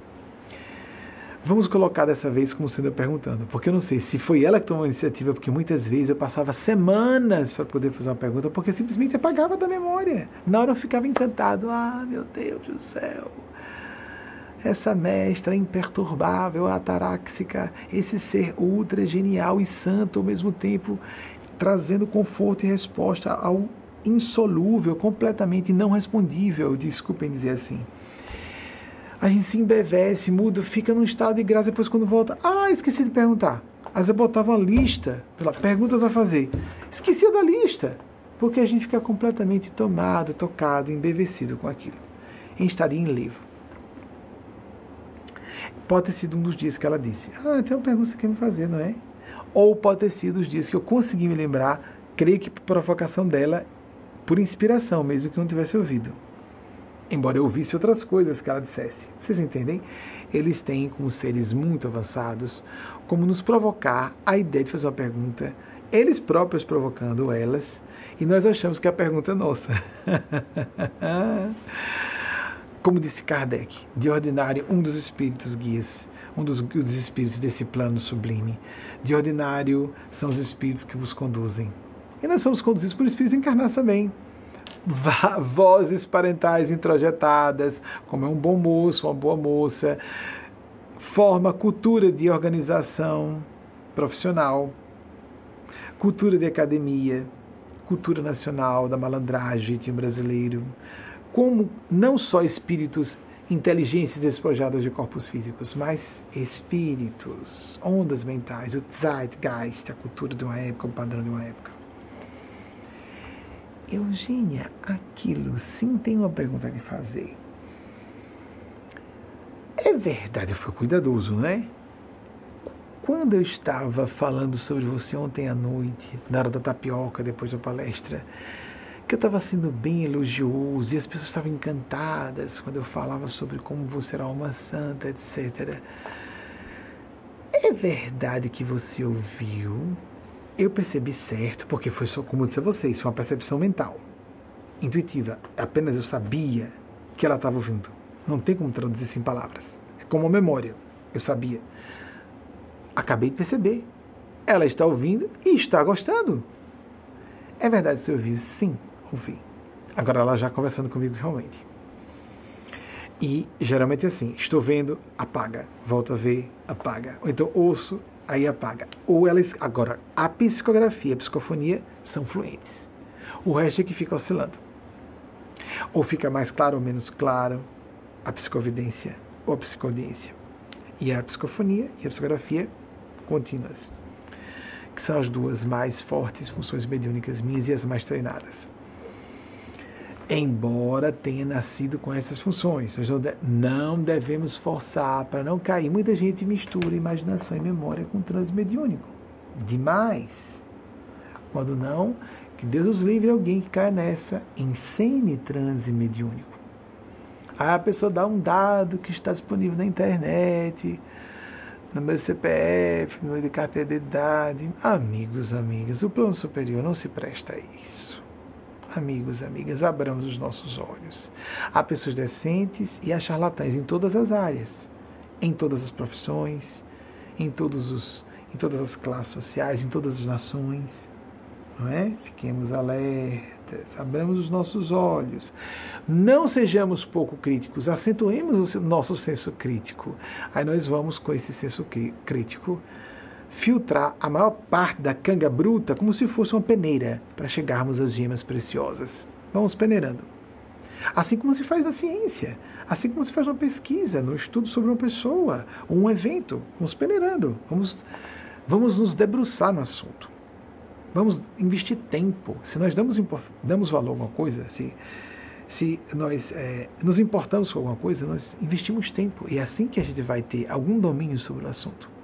Lemos, estudamos, ouvindo, ouvimos as contradições, as opiniões contrárias. E eu li o outro lado também, de quem dá explicações paralelas a esses fenômenos. Só que tem um momento, com a própria experiência de outros médicos, que nós sabemos que não há para explicar tudo como uma produção do cérebro humano mesmo.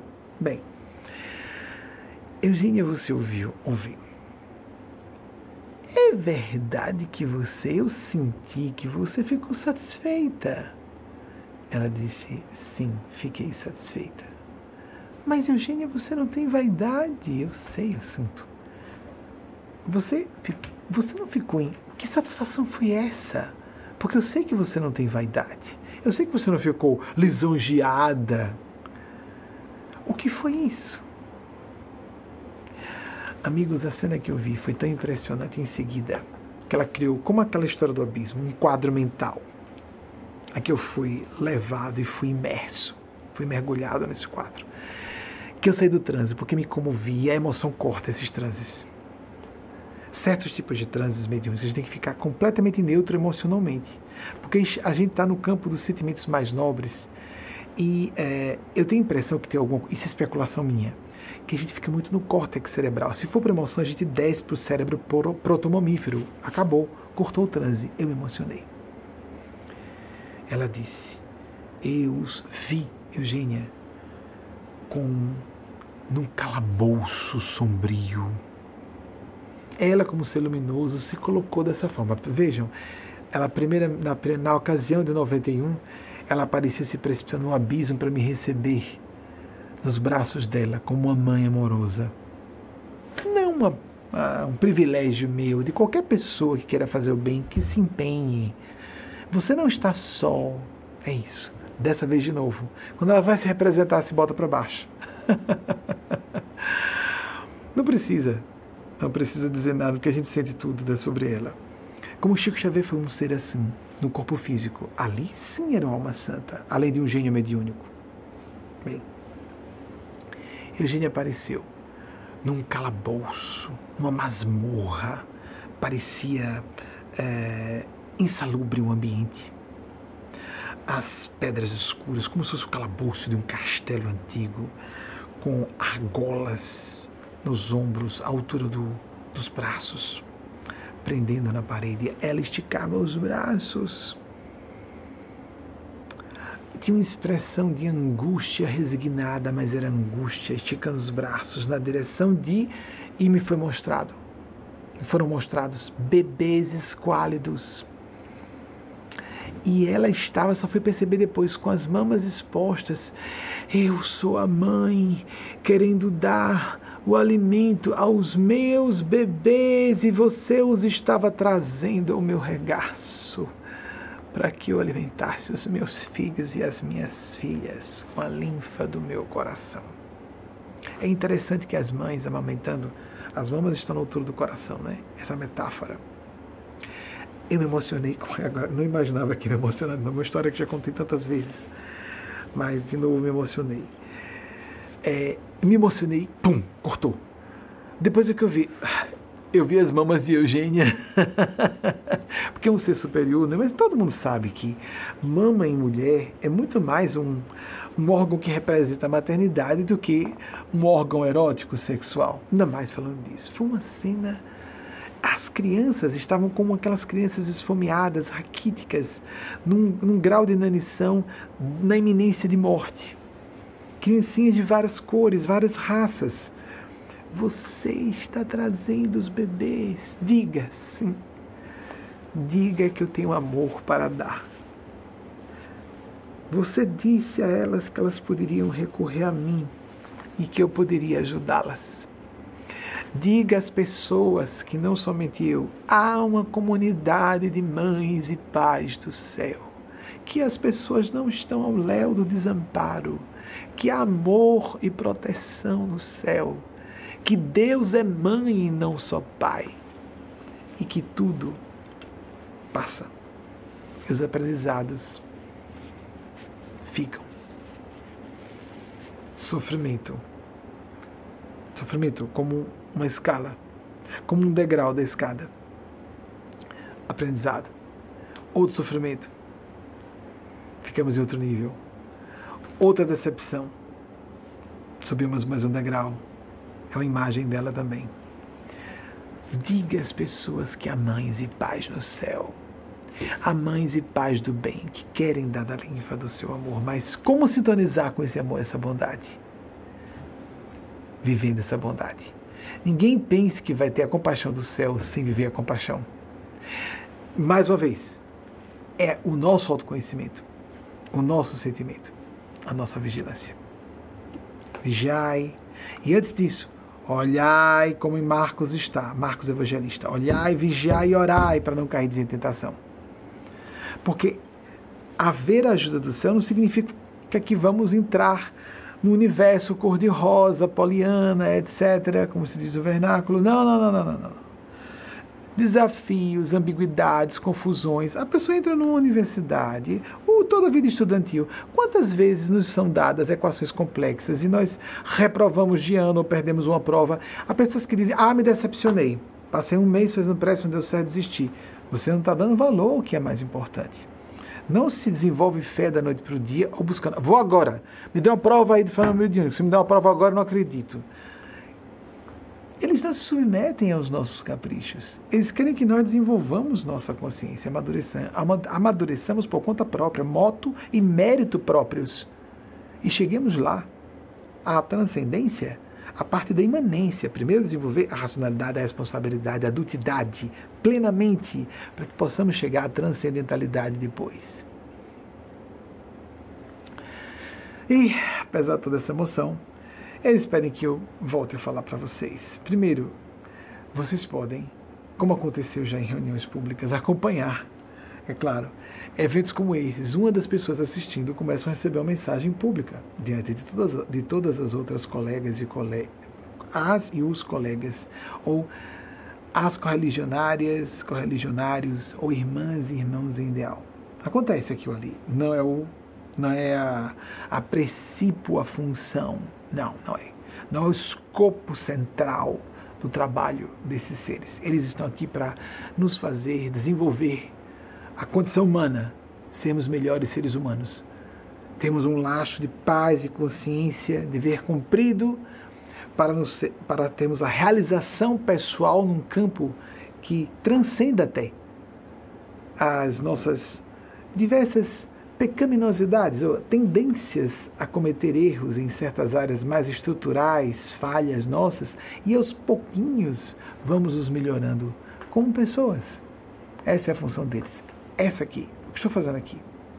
Já fiz aqui, até aqui sessões com vocês, lá no nosso site. Episódios em que, que é ao vivo, né, no nosso canal YouTube tem isso que nós falamos com algumas pessoas. A pessoa pode contestar aquilo se quiser, pode achar que houve um acerto antes. Bem, até pela leitura da linguagem verbal dá para saber se é verdade ou não. Cada um analisa ou interpreta como deseja. Vamos então sugerir estabeleça 15 minutos de oração ou meditação todos os dias. Faça desse um hábito diário, como também a prática do Evangelho. Vá ao nosso site para ver o que são o que é a prática diária do Evangelho pode ser feita individualmente. Não é o culto do Evangelho no lar que é proposto no meu kardecista, que é uma vez na semana com a família ou com as pessoas que residam no lar. É diário. Como a gente toma banho todo dia, tem que fazer a prática do Evangelho todos os dias. Você pode é, participar, se esforce, de um encontro semanal que pode ser como esse, à distância. Estamos numa época de evitar, estamos aí com contágio da Delta. Faça um encontro como esse todas as semanas. Ainda que a distância tem essa, força mística, o ideal de estarmos juntos. Há uma egrégora, uma individualidade coletiva surge, uma entidade abstrata que não o espírito aí. Mas como Jesus diz, onde dois ou mais estiverem juntos em meu nome, onde duas ou mais estiverem juntas em meu nome, me farei presente em meio a essas pessoas. Inscreva-se no nosso canal para que você receba as, o material no seu canal YouTube, curta a página que ajuda a divulgar, clique no sininho para ser avisado, avisada quando chegar uma nova postagem, compartilhe em suas redes sociais para ajudar outras pessoas. É uma forma diferente, numa época de caos, de desesperança como essa. Que serviço nós prestamos? Que haja uma nova corrente, mais uma linha que ajude, porque há tanta contestação. Nós vimos uma polarização perigosa. A polarização em tudo hoje, não é? Muita polarização. Numa época em que polarizações deveriam ser vistas como estupidezes. Polarizar só dois, dois aspectos, mas é isso mesmo. Às vezes temos que escolher. Dogmatismo extremado. Estou falando sobre política e terceira via, não. Estou falando outra coisa. Dogmatismo religioso, extremismo religioso de um lado, materialismo ateu, às vezes militante e fanático também. Por que não encontrar alternativas no meio? Então, aqui uma alternativa, numa época de desesperança como essa, é um grande serviço você prestar, divulgar em suas redes sociais. Compartilhe essa palestra. Como disse, tentar ao vivo. Agora, veja só, não adianta você só se empolgar. Vou reiterar o que disse nas últimas semanas. Com o que disse? Decida-se aplicar o que está sendo dito. Planeje, discipline-se na oração diária, na prática do Evangelho. Monitore-se E se quiser, pode se candidatar com o nosso pessoal de apoio para, eventualmente, sendo submetido, submetida e sendo aprovado, aprovada, compor esse grupo de que tem acesso, tem direito a assistir a essas reuniões fechadas que estão voltando a ficar mais mediúnicas e menos palestras fechadas. Às vezes ficam palestras exclusivas fechadas a um grupo pequeno, de poucas centenas de pessoas. E às vezes se tornam mediúnicas de início ao fim. E geralmente eu faço debaixo de penumbra com imagens de movimento que são transmitidas em, em tempo real. Minha voz já influenciado em graus variados por outras personalidades despojadas de matéria densa. Você pode se candidatar para eventualmente participar. E logo agora a seguir, você terá o que foi trazido pelos nossos amigos e amigas espirituais de Maria Cristo. Se você quiser acreditar como nós acreditamos, que se trate de Maria de Nazaré, vulto histórico da mãe de Nosso Senhor Jesus, se não, fique com o conteúdo da mensagem. Há também uma outra videomensagem produzida a partir de uma psicografia da própria Eugênia Spásia. Com esses dois últimos conteúdos, nós encerramos a nossa palestra de hoje, 5 de setembro de 2021. Desejo a você, a seus entes queridos e a seus projetos pessoais a tutela, a inspiração e toda ordem de supraordenação e solução de problemas que a Divina Providência lhe puder conceder. Assim seja. Até o próximo domingo, se a Divina Providência nos autorizar. Amém.